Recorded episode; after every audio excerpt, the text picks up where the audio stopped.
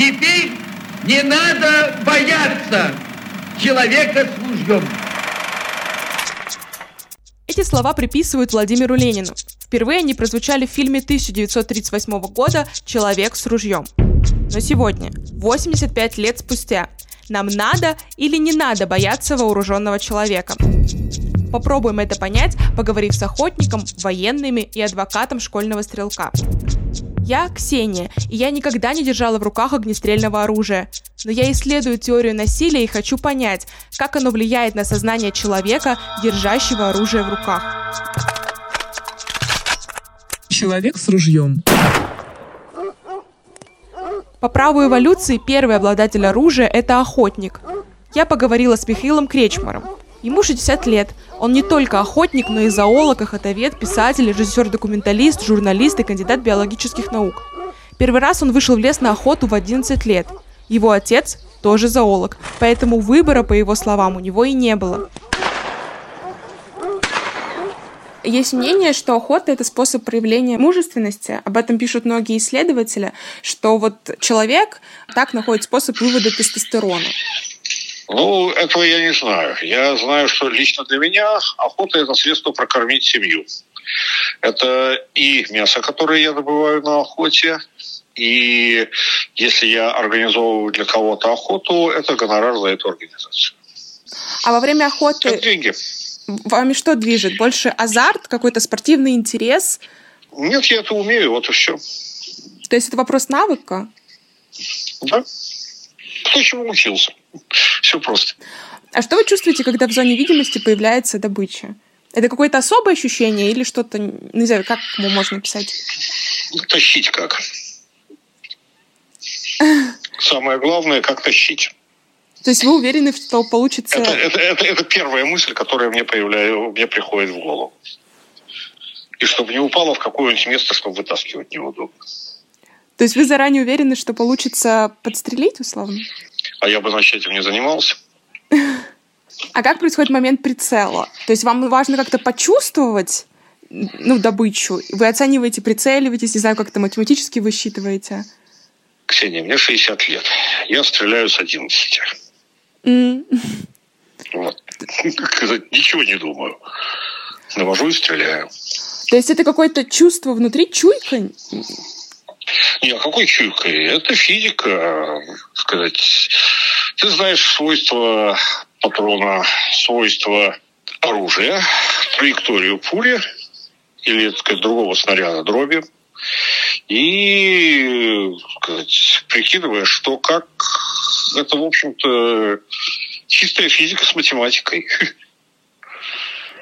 Если этого нет, то лучше и не стрелять. А было такое, не знаю, какое-то волнение, может быть, в, на- в начале вашего вот охотничьего пути, а сейчас, например, этого волнения уже нет?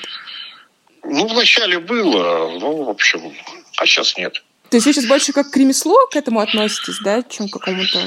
Ну, господи, вот есть люди, которые асфальт ломают, вот у меня сейчас под окнами. Ну, я вот к этому также отношусь. Работа, она есть работа. А когда понимаете, что попали, не знаю, какое-то внутреннее ура или просто что ощущаете? Выполненная работа, все. А есть какое-то, не знаю, ощущение, не знаю, жалко, условно, животное? Ну, вы знаете, не больше, чем если я покупаю мясо в магазине. Оно тоже живое было. А на кого вы чаще всего охотитесь? Ну, самая распространенная добыча – лось-кабан в европейской России. Медведь на Дальнем Востоке. А есть страх, когда, например, на медведя охотитесь или вот на таких крупных животных? Ну, страха нет. Есть некоторая ТВ, техника безопасности, которую надо выполнять. Она довольно жесткая. Не так же, как при работе с высокими напряжениями. Вот что-то надо делать, а что-то не надо. А в этот момент чувства какие-то присутствуют, не знаю, или все регламентировано, четко делаете? Ну, иногда бывает, когда, в общем-то, добыча умная. Бывают интересные вещи, когда можно перехитрить зверя. Вот это бывает интересно. Азарт появляется, спортивный интерес? Да нет, просто шахматизм, честно говоря. Ты пытаешься понять, как он живет, как он выходит, чем он занимается, где у него будут выходы. как будет ветер, как будет ветер то время, если подход будет долгий, вот, ветер меняется, так бывает. А когда вот получается убить вот такого умного зверя, это что, это радость, чувство превосходства, что вот вы оказались его умнее? Ну, это интересно, да, я его обхитрил, как называется. Смастерил, называется на охотничьем языке. Смастерил зверя. А бывает такое, что промахиваетесь, наоборот? Ну, бывает, все промахиваются. Нет людей, которые не промахиваются, не верите таким. Это разочарование, какое-то чувство проигрыша или, ну, или бывает? Это плохо сделанная работа.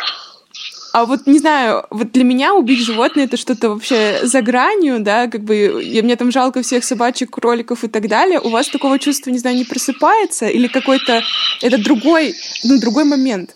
Я биолог. Я mm-hmm. знаю, что вот пока я с вами сегодня разговаривал, я и вы тоже, между прочим, убили, наверное, тысячи живых существ одноклеточных, просто прижимая телефон к уху. Смерть – это такой же спутник жизни, как все остальное, это норма. Я к ней мистически не отношусь совершенно. А вы знаете, когда это, например, медведь или какой-то крупный лось, кабан, а, и вы как-то, не знаю, близко к нему находитесь, вот есть ощущение, что либо вы его, либо он, может быть, вас тоже может задеть как-то, напасть на вас? Чем ближе, тем лучше. А, то есть вы стараетесь максимально близко подойти? Да. Чем ближе, тем, ну, просто чем ближе, тем надежнее. Угу. Меньше теории вероятности. А... Это железобетонное правило совершенно. Стрелять на 100 метров лучше, чем на 200, стрелять на 50 лучше, чем на 100, стрелять на 20 лучше, чем на 50. А как вы себя, не знаю, подталкиваете к тому, чтобы подойти к такому крупному зверю? Ну, как беру и подхожу. Вот вы к трактору подходите, уже вы не боитесь. Ну да, но ну просто, не знаю, представить э, зверя в дикой природе. Это, ну вот я пытаюсь понять, это азарт какой-то? Или... Не, я угу. со, со зверями в дикой природе общаюсь с 11 лет. Мне, кстати, гораздо интереснее на них смотреть, чем в них стрелять. Я вот в прошлом году в Крановский заповедник ездил специально для этого, и в этом году, наверное, поезжу и поеду еще раз медведей фотографировать. Ой, вы еще фотографируете? Много, да. Я еще и видео снимаю. А как вот это коррелирует, то, что вы ими там, не знаю, восхищаетесь, фотографируете, и в то же время и убиваете? А я вам говорю, я не отношу вообще, так сказать, э, смерть к сакральной категории. Убиваю и убиваю. А я не хипстер, понимаете ли. А вы так, не знаю, чувствуете какой-то власть условную, что вот человек разумное существо и может как-то, не знаю, э, ну, зверей использовать их в пропитании? Смотрите, мы вот тут есть вещь чисто философская. Ее надо понимать. Если ее не понимаешь, не помогает ничего. Случилось так, что люди заселили всю эту планету и, в общем-то, некоторую часть околопланетного пространства. Мы отвечаем за все мы полностью занимаемся обустройством всех экосистем. Вот сказать, вообще всех. При этом, вот, например, хищники человеку вредны. Нам их не надо. Попробуйте их где-нибудь развести, сказать, ну вот где они начинают сразу же заводиться в сельскохозяйственных районах, сразу же начинаются всеобщие вопли и так далее. Откуда, где, куда, сказать. Самых, что и на есть растительноядных странах, типа Швейцарии зачем нам рыси и так далее. Вот. Их надо регулировать. В любом случае, мы этим занимаемся. Мы полностью управляем всем. И охота – это один из способов этого управления. Все остальное – русаистские бредни. Но есть же охотники, которые охотники-браконьеры, которые убивают не, то, не чтобы как-то контролировать разумно популяцию, а, не знаю, убивают ради вот наживы или вот это вот какую-то агрессию выплескивают. Ну, я таких, честно говоря, не знаю. Большую часть охотников, которых я знаю, которые, кстати, самые лучшие охотники, это очень небогатые люди, которым, собственно говоря, не хватает денег для жизни в, сельских, в сельской местности. У меня есть, например, рецепт, я всегда им делюсь с удовольствием, как свести количество браконьеров к полному минимуму. Люди просто должны зарабатывать приемлемые деньги для того, чтобы им хватало на жизнь. Э, есть правило, на самом деле, 600 долларов. оно, вот сказать, касается всех, ну вот в каких странах эффективна охрана природы? Охрана природы эффективна в тех странах и только в тех странах, где средний душевой доход на душу населения, включая грудных младенцев и стариков, не меньше 600 долларов. Ниже никаких разговоров об охране природы нет вообще. Природа – источник пропитания. Ничего больше. Но ведь есть же сейчас, вот, э, не знаю, охотники, которые, наоборот, с высокой заработной платой просто ездят, чтобы развлекаться, убивают животных. Не знаю, очень... Ну, это не я. Угу. Это, сказать, э, не ко мне вопрос. Ну, вы с такими сталкивались вообще людьми? Ну, есть люди, которые к этому относятся как к спорту, как к самовыражению. Ну, всякие люди есть. Человек с ружьем. Чтобы понять, что чувствует человек, взявший в руки оружие, меняется ли что-то в его голове, я поговорила с военным психологом, полковником, ветераном боевых действий и заместителем гендиректора спецпрограмм Московского центра защиты от стресса Алексеем Захаровым. Но люди для разных вещей берут оружие. В большинстве своем люди берут оружие для того, чтобы утвердить свою власть, свою собственную. Оружие в руках – это способность распоряжаться чужой жизнью, а значит применять власть. И в большинстве своем люди приобретают оружие именно для этого, для того, чтобы ощущать в себе и в своих руках власть. Это плохо. Профессионалы относятся к оружию как к средству достижения цели, и не более того. Для них она не власть. Они понимают, что за это будет. Они понимают, чего это стоит. И та же ситуация возникает на охоте, чтобы было понятно. Одни идут на охоту для того, чтобы себе добыть пищу, и не занимаются убийством животных. Они добыли себе пищу, остановились, и еще очень много сделают хорошего, чтобы потом прийти еще раз добыть себе пищу. То есть они заботятся о лесе, они заботятся о природе, они заботятся о животных. И, собственно, они добыли себе пищу и остановились. Все. А есть люди, которые едут на охоту пострелять. И они готовы убивать животных массами, это проявление собственной слабости и проявление власти при собственной слабости. Это как раз и есть фактор насилия. Угу. Вот это беда.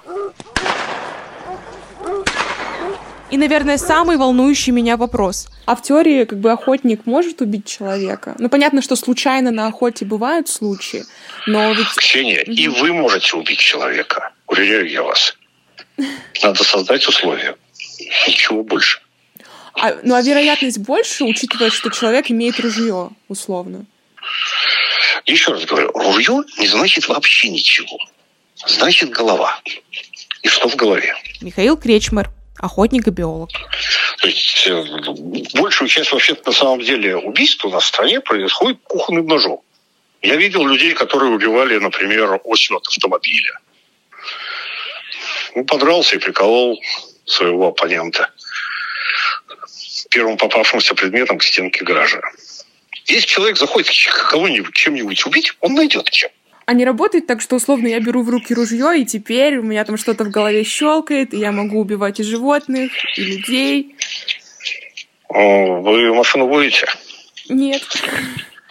Ну вот жалко. Потому что когда человек садится за руль автомобиля, он вообще-то оказывается владельцам гораздо более смертоносного изделия.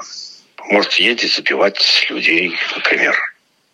Только кончится все это плохо. А в целом, не знаю, замечали, что вот охотники, они агрессивные люди или, наоборот, более спокойные? И вот агрессию как-то, наоборот, выплескивают? Есть такая правильная очень пословица. Безусловно, взаимная вежливость японцев выработана привычкой носить два меча. Mm.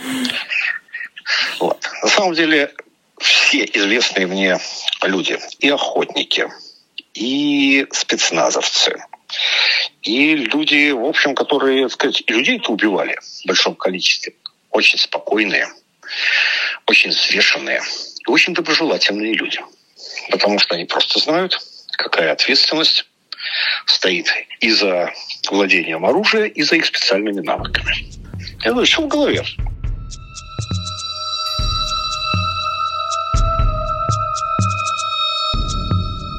Получается, убить человека могу и я, если создать мне условия. А охотник смотрит на убийство животных без лишней философии или агрессии. Он даже не убивает, а добывает. Наверное, в этой важной оговорке и заключается психология охотника – добыть. Ну и если получится, сфотографировать. А в следующем эпизоде подкаста мы узнаем, как к убийству относятся военные. Ведь военное дело полностью вышло из охотничьего. Человек с ружьем.